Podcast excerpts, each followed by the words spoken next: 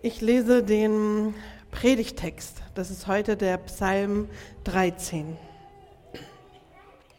Herr, wie lange willst du mich so ganz vergessen? Wie lange verbirgst du dein Antlitz vor mir? Wie lange soll ich sorgen in meiner Seele und mich ängsten in meinem Herzen täglich? Wie lange soll, ich mein, soll sich mein Feind über mich erheben? Schaue doch und erhöre mich, Herr, mein Gott. Erleuchte meine Augen, dass ich nicht im Tode entschlafe, dass nicht mein Feind sich rühme, er sei meiner mächtig geworden. Und meine Widersacher sich freuen, dass ich wanke. Ich aber traue darauf, dass du so gnädig bist. Mein Herz freut sich, dass du so gerne hilfst. Ich will dem Herrn singen, dass er so wohl an mir tut. Ich möchte euch einladen, den Predigtext noch mal ein bisschen wirken zu lassen, wahrzunehmen. Die Psalmen sind so wertvolle Gebete und sie helfen uns, das, was in uns drinsteckt und wir oft nicht ausdrücken können, in Worte zu fassen. Auch unsere Gefühle, auszudrücken. Und so lade ich euch ein, nochmal diesen Psalm für euch in der Stille zu lesen. Nach einer Zeit könnt ihr dann auf das zweite Blatt ähm, switchen, aber lest einmal hier diese ersten drei Verse und achtet mal darauf, welches Wort, welcher Vers berührt euch, spricht euch an. Das dürft ihr dann gleich auch sagen, aber Nehmt das mal wahr. Erst die erste Seite.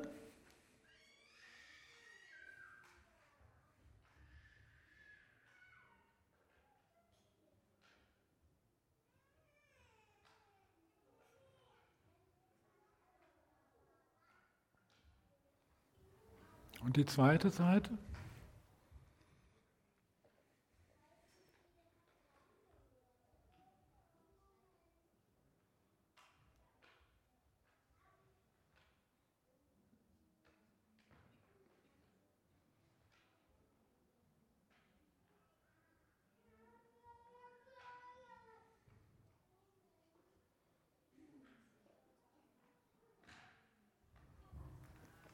Okay. Wollt ihr keine Kommentare oder so einfach sagen, welcher Teil hat euch angesprochen? Welcher Vers? Wie lange soll mein Feind sich über mich erheben? Aha. Jemand anderes? Wie lange soll ich mich ängsten? Hm? Ich traue aber darauf, dass du so gnädig bist. Mein Herz freut sich, dass du so gerne hilfst. Mhm. Erleuchte meine Augen. Schaue doch und erhöre mich. Mhm. Vielen Dank. Merkt ihr, das ist gut, diese Worte wirken zu lassen. Zu gucken, wie, wie kann das, was in uns drinsteckt, vielleicht an Sorge, vielleicht an Angst, Ausdruck finden. Sorgen und Ängste, das ist unser Thema heute. Und kennen Sie den Sorglospreis eigentlich? Kennt ihr den? Den gibt es bei Edeka. Sorglospreis. Habt ihr eine Ahnung, was das ist? Ist doch klar, das ist der Preis, den Sie bezahlen müssen, damit Edeka nicht insolvent wird. Ja? Das ist der Sorglospreis.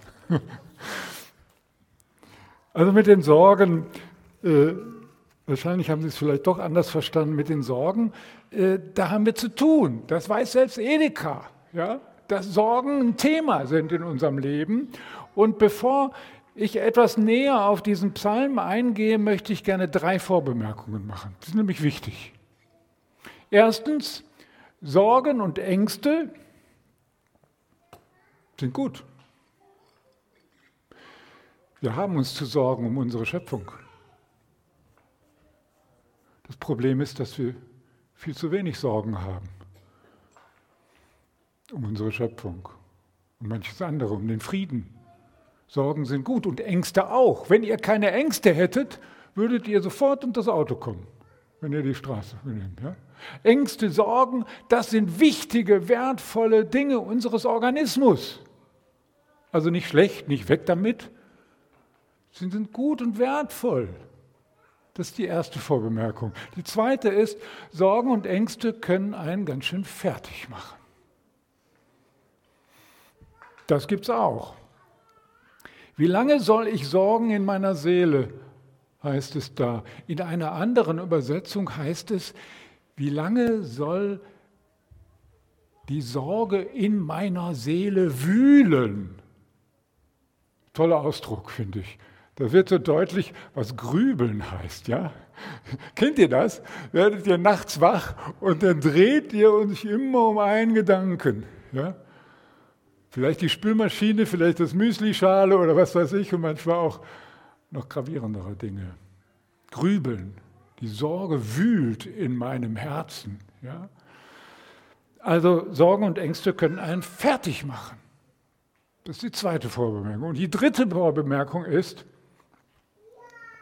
es gibt im Gehirn einen bestimmten Teil, der ist zuständig für eure Ängste. Im limbischen System gibt es den Mandelkern, Amygdala. Ein kleines, kleines Teil. Und das, ist, das verarbeitet unsere äh, Reize, unsere Wahrnehmungen so, dass Adrenalin und Noradrenalin in Gang gesetzt werden und wir Angst empfinden. Ja, dann geht's los. Und ich sage euch eins, diese Amygdala, die ist bei jedem anders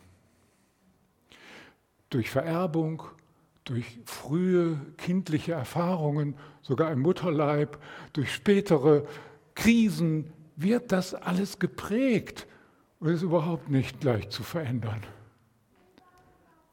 Darum ist das, was wir an Ängsten und Sorgen empfinden, absolut individuell, einzigartig. Keinem, bei keinem ist das genauso, nicht mal bei Zwillingen. Und deswegen kann auch niemand sagen, du darfst dich nicht sorgen. Ja, du, ja, niemand darf einem anderen sagen, was er zu sorgen oder nicht zu sorgen hat. Da hat jeder seine eigene Herausforderung. Und so müssen wir jetzt auch gucken für uns selber. Wie sieht denn das bei uns aus? Wann ist es gut, und wann macht es uns fertig? Und wie können wir vielleicht mit der Spur dieses Psalms ein wenig weiterkommen? Der Psalm geht einen Weg und er beginnt mit dieser Frage, wie lange verbirgst du dein Antlitz? Wie lange verbirgst du dein Antlitz? Ich kann mir vorstellen, dass der Hiob das auch gefragt hat. Als es ihm so dreckig ging, wusste er nicht mehr, wo Gott war. Wie lange verbirgst du dein Antlitz? Merkt ihr, dass das genau das Gegenteil dessen ist, was wir als Segen zusprechen? Der Herr segne dich und behüte dich. Der Herr lasse sein Angesicht leuchten über dir und sei dir gnädig. Der Herr erhebe sein Angesicht auf dich und gebe dir Frieden. Sagt ihr das auch noch so? Nee, ne? Okay, früher sagte man das so. ja, das war mal der aaronitische Segen. Ne? Ähm, und jedenfalls ist das das Gegenteil dessen, was der Psalmbeter hier sagt. Wo ist dein Antlitz? Wie lange verbirgst du dein Antlitz von mir? Dein Antlitz, dein, das Angesicht Gottes ist ein, ein Bild dafür, dass er uns sieht, dass er ansprechbar ist dass er nahe ist, dass er uns meint, dass er uns nicht vergisst, sondern unsere Gedanken kennt von ferne. Und, und wenn wir diesen Weg des Psalms ernst nehmen, dann heißt das auch, dass wir unsere Zweifel ernst nehmen. Wie lange verbirgst du dein Antlitz heißt, wir haben Zweifel. Zweifel an Gott. Wo ist denn sein Antlitz? Wo ist er denn bei dem, was ich erlebe? Wir haben eben gehört, der Hiob, der hat Gott vertraut. Alexei Nawalny hat auch Gott auch vertraut. Die haben ihn bitter, lange gequält, bis er gestorben ist diese Woche. Wo warst du, Gott? Frage ich mich auch da. Wo ist denn dein Antlitz? Lass doch die Zweifel zu und kommt mit ihnen zu Gott. Diesen Weg geht der Psalm voraus. Das ist das eine Zweifel. Das zweite sind, ist unser Kinderglaube. Nicht falsch verstehen. Das Wertvolle, das wir erleben als Kinder in unserem Verhältnis zu Gott, ist nicht in Frage gestellt. Aber wir machen im Laufe unseres Lebens die Erfahrung, dass das, wir einmal, was wir einmal gedacht haben, von Gott nicht mehr stimmt. Vielleicht habe ich mir was Falsches vorgestellt, dass er irgendwo dem einen Gutes und dem anderen Schlechtes zuteilt oder irgendwie. Und ich habe mir Vorstellungen gemacht, die vielleicht Projektionen sind von meiner eigenen Vatererfahrung oder so. Und dann muss ich wahrnehmen, ich muss diesen Kinderglauben ablegen. Er ist nicht mehr das, was ich einmal gedacht habe. Und das Dritte ist, er ist mir manchmal auch fremd. Kennt ihr das? Dass ihr Momente habt, in denen ihr Gott nicht mehr erfahrt, in denen ihr die Bibel lest oder die Losungen und es sagt euch nichts mehr. Oder ihr singt einen Lobpreis und ihr spürt nichts mehr. Wo ist denn Gott? Kennt ihr solche dunklen Momente?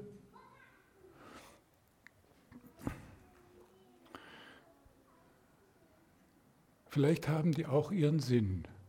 Vielleicht haben die ihren Sinn darin, dass wir Gott suchen und nicht fertig sind mit ihm. Dass wir ihn suchen, auch dann, wenn, es uns, wenn er uns ganz fern scheint und sein Angesicht uns nicht leuchtet. Und dass wir ihn auch dann suchen, wenn wir Feinde erleben und Widersacher und auch die Bedrohung durch den Tod. Wie lange soll sich mein Feind über mich erheben? Manchmal gibt es das ganz real in der Begegnung mit anderen Menschen, dass wir den Eindruck haben, der ist mir wirklich Feind. Es gibt Erfahrungen von Mobbing, dass ich gedisst werde im Internet oder in der Schule oder an anderen Stellen im Beruf. Da gibt es Feinde, die gibt es ganz handfest und Widersacher. Und ganz oft erlebe ich, dass eine Krankheit ein Feind ist für Menschen, die da gerade drin stecken. Das sind Feinde, Krankheiten. Die können manchmal so sein, dass wir wirklich bedroht sind. Ich habe mich diese Woche gefragt, wann fängt es eigentlich an, dass wir sterben? Fünf Minuten vorm Tod? Bei Nawalny war das ein ganz langer, brutaler Prozess. In mancher Krankheit ist es auch so. Und eigentlich beginnt es schon an der einen oder anderen Stelle. Und wir erleben eine Feindschaft in dem, was in unserem Leben begegnet. Schaue doch, erhöre mich. Der Psalm lädt uns ein, wirklich zu Gott zu kommen mit unserer Klage und auch zu hadern. Wissen Sie, also für mich ist es so, dass ich, wenn ich mit Gott hadere, deswegen ihm nicht ferner werde, sondern im Gegenteil.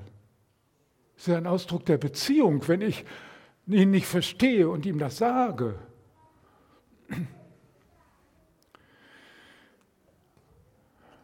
Und dann geht dieser Psalm so ein Stückchen in eine andere Richtung. Aber diese ersten Schritte waren wichtig. Die kommen manchmal zu kurz. Und jetzt heißt es, erleuchte meine Augen. Ich finde es unheimlich schön. Erleuchte meine Augen. Es ist schön, wenn ich, wenn ich euch gerade so in die Augen schaue. Erleuchte meine Augen. Was heißt denn das? Das heißt doch, mach hell. Hilf mir, dass ich nicht immer auf das Dunkle gucke. Nicht immer auf das, was böse ist. Auf das, was mich runterguckt Mach hell, dass ich das Gute sehe. Dass ich sehe, wo Gott mitten unter uns ist. Dass ich sehe, was er wirkt. Das heißt es, wenn Jesus sagt, wachet, wachet, denn ihr wisst nicht, wann er kommt. Das heißt, macht die Augen auf und lasst sie euch hell machen, dass ihr seht, wo Gott wirkt und wie er seine Gnade an uns wirkt.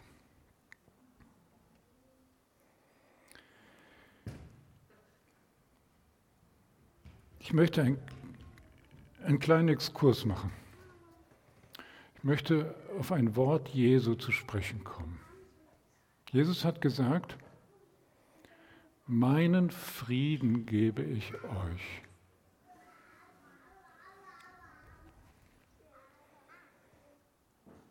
Den Frieden lasse ich euch, nicht gebe ich euch, wie die Welt gibt. Euer Herz erschrecke nicht und fürchte sich nicht. Meinen Frieden, nicht wie die Welt. Ich finde das sehr, sehr wichtig, dass wir Christenmenschen genau hinschauen, welchen Frieden gibt uns denn Jesus? Nicht wie die Welt. Haben wir schnell beantwortet. Also es ist kein Frieden, der durch Waffen kommt. Das haben wir vor Augen, dass dadurch kein Friede entsteht. Es ist kein Friede, der durch Geld kommt. In unserer immer mehr haben wollen Gesellschaft und Wirtschaft geht die Welt zugrunde. Und es ist auch kein Wohlfühlfrieden. Jesus hat nicht gesagt, kommt zu mir und ihr seid glücklich. Wenn wir Wort Frieden hören, denken wir schnell daran. Das meint Jesus gar nicht. Wenn wir mit Jesus unterwegs sind, kann es sehr ungemütlich werden. Ja? Kein Wohlfühlfrieden. Und vor allen Dingen ist es kein Friede, der machbar ist. Johanna Kappel hat ein Buch geschrieben mit dem Titel Positive Psychologie. Positive Psychologie ist eine Richtung, die von Martin Seligman und anderen ähm, initiiert worden ist und sehr wertvolle Impulse gegeben hat für unser Leben und die Glücksforschung. Und jetzt hört mal, was sie auf ihrem Buch, Buchtitel schreibt, auf diesem Klappbuch, so wie ihr wisst, was ich meine. okay. Mit Hilfe des Glücksprinzips kann jeder Mensch lernen, wie er sein eigenes Leben in die richtige Bahn lenken kann. Wir machen Schluss mit den ständigen Grübeleien, bauen unser Selbstwertgefühl neu auf und starten mit positiven Gedanken in eine glückliche Zukunft. Gut, ne? Es kommt noch. Nie war es einfacher, ihr Leben zu verändern, denn sie müssen sich nur für den Kauf dieses Buches entscheiden. ja. Also das, das wäre jetzt eine Steilvorlage, jetzt so richtig vom Leder zu ziehen gegen alle esoterischen Machtbarkeitswahn. Ja? Das will ich nicht. Ich glaube, ich habe es nicht gelesen, mir reichte der Klappentext. Aber ich kenne die positive Psychologie und weiß, dass es da viele wertvolle Impulse gibt. Nur der Frieden Jesu ist nicht so einfach machbar. Den kriegen wir nicht gemacht, sondern der ist unverfügbar. Der ist ein Geschenk. Und da gibt es nur eine Möglichkeit. Empfangen. Empfangen und tun, dass ihr mich nicht missversteht. Es ist ein Tun und es ist ein Lassen. Wenn ihr dieses Wort aus dem Johannesevangelium nochmal genau lest, dann heißt es, ich werde euch nicht verwaist zurücklassen. Ich werde euch den Heiligen Geist geben. Der wird euch erinnern an alles, was ich euch erzählt habe. Es ist ein Tun, dieser Friede Jesu. Es ist aber nicht das Glück machen, sondern es ist gerade ein Weg von mir, weg von dem Drehen um mich selbst und um meine Probleme und um die Schwierigkeiten und um das, was mich belastet. Ein Weg von mir selbst, ein Tun in der Nachfolge, aber keine Kryptonachfolge. Die Kryptonachfolge ist die, die in meiner großen Gewissenshaftigkeit doch nur um mich selber dreht, um meine moralische Perfektheit. Das ist nicht die Nachfolge Jesu. Die Nachfolge Jesu sieht ab von mir und sieht hin auf ihn und sein Reich. Ich kann mich tausendmal bekehrt haben, aber immer noch nicht erlöst sein. Es gibt nämlich auch eine angstgetriebene Frömmigkeit. Wenn ich aus Angst davor, dass Gott mich verurteilt, zum Glauben komme, werde ich die Angst nie besiegen. Es dauert manchmal ein langer Weg, bis ich aus dieser angstgetriebenen Frömmigkeit heraus die befreiende Gnade Gottes erfahre und schmecken kann. Und dieses Tun ist ein Freiwerden von diesem Drehen um mich selbst durch die Kraft des Heiligen Geistes. Das ist der Frieden, den er uns hinterlässt. Seine Kraft. Es ist unendlich schwer in dieser Welt das Richtige zu tun, aber ich brauche mich nicht zu selbst rechtfertigen. Es ist unmöglich, ein unschuldiges Herz zu bewahren, aber ich will mutig tun, was mir vor die Hände kommt. Weil Gott mich auch dann trägt, wenn mir nichts gelingt. Wenn die Müslischale runterfällt und so weiter. Wir leben in einer Welt, in der der Streit alles bestimmt. Schaut mal, was in unserer Gesellschaft im Moment los ist. Aber ich lasse nicht davon ab, dass Frieden möglich ist. Bitte glaubt daran, die Welt hat keine Macht über euch. Die Welt hat keine Macht über euch. Er hat die Welt überwunden. Und darum können wir uns lassen. Mit unserem Tun und in unserem Tun und mit unserem Sein lassen. Wissen Sie, welches Wort so schön ist? Und ich mag es doch nicht. Gelassenheit. Gelassenheit ist auch toll. Aber es klingt so, als wäre das so einfach. Sei doch ein bisschen gelassener. Schön wäre es. Ähm, in der, in der Ostsee-Zeitung gibt es immer so eine Rubrik, die von einem Achtsamkeitstherapeuten, ne, vielleicht kennt ihr die, die, und da stand diese Woche drin, wenn du ein Problem loswerden willst, hast du zwei. Versteht ihr das? Wenn du ein Problem loswerden willst, hast du zwei. Das heißt, der Wunsch, ein Problem loszuwerden, ist das zweite Problem. Ja? Also hier wird für Gelassenheit plädiert. Loslassen, nicht ändern wollen, nicht krampfhaft, ja, und so. Und da ist was dran. Aber das Entscheidende ist, sich selber zu lassen sich selber zu lassen in den Frieden Jesu.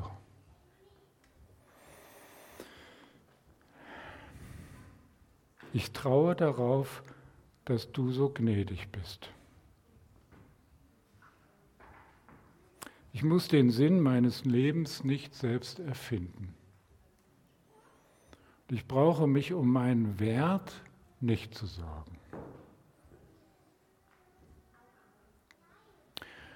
Versuchen Sie mal, Ihren Partner zu verändern. Versuchen Sie das mal, mal nur, mal nur nächste Woche. Versuchen Sie sich selber zu ändern. Nicht, dass Sie alle phlegmatisch werden sollen, aber für mich ist das gerade eine Herausforderung zu erkennen, ich kann die Welt nicht retten. Ich muss hier loslassen. Ich muss mich lassen in meinem Tun und Sein. Und ich muss auch den anderen lassen, den ich gerne verändern würde.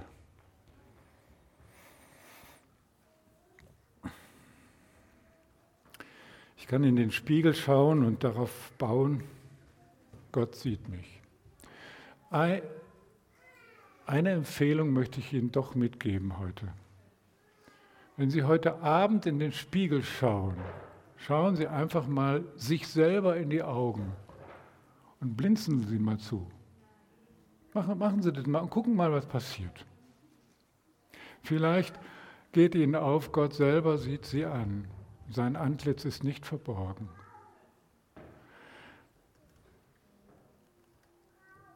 Und vielleicht können Sie auch in das Gesicht Ihrer Mitmenschen schauen, das können Sie gleich schon machen, wo wir hier keinen Spiegel haben.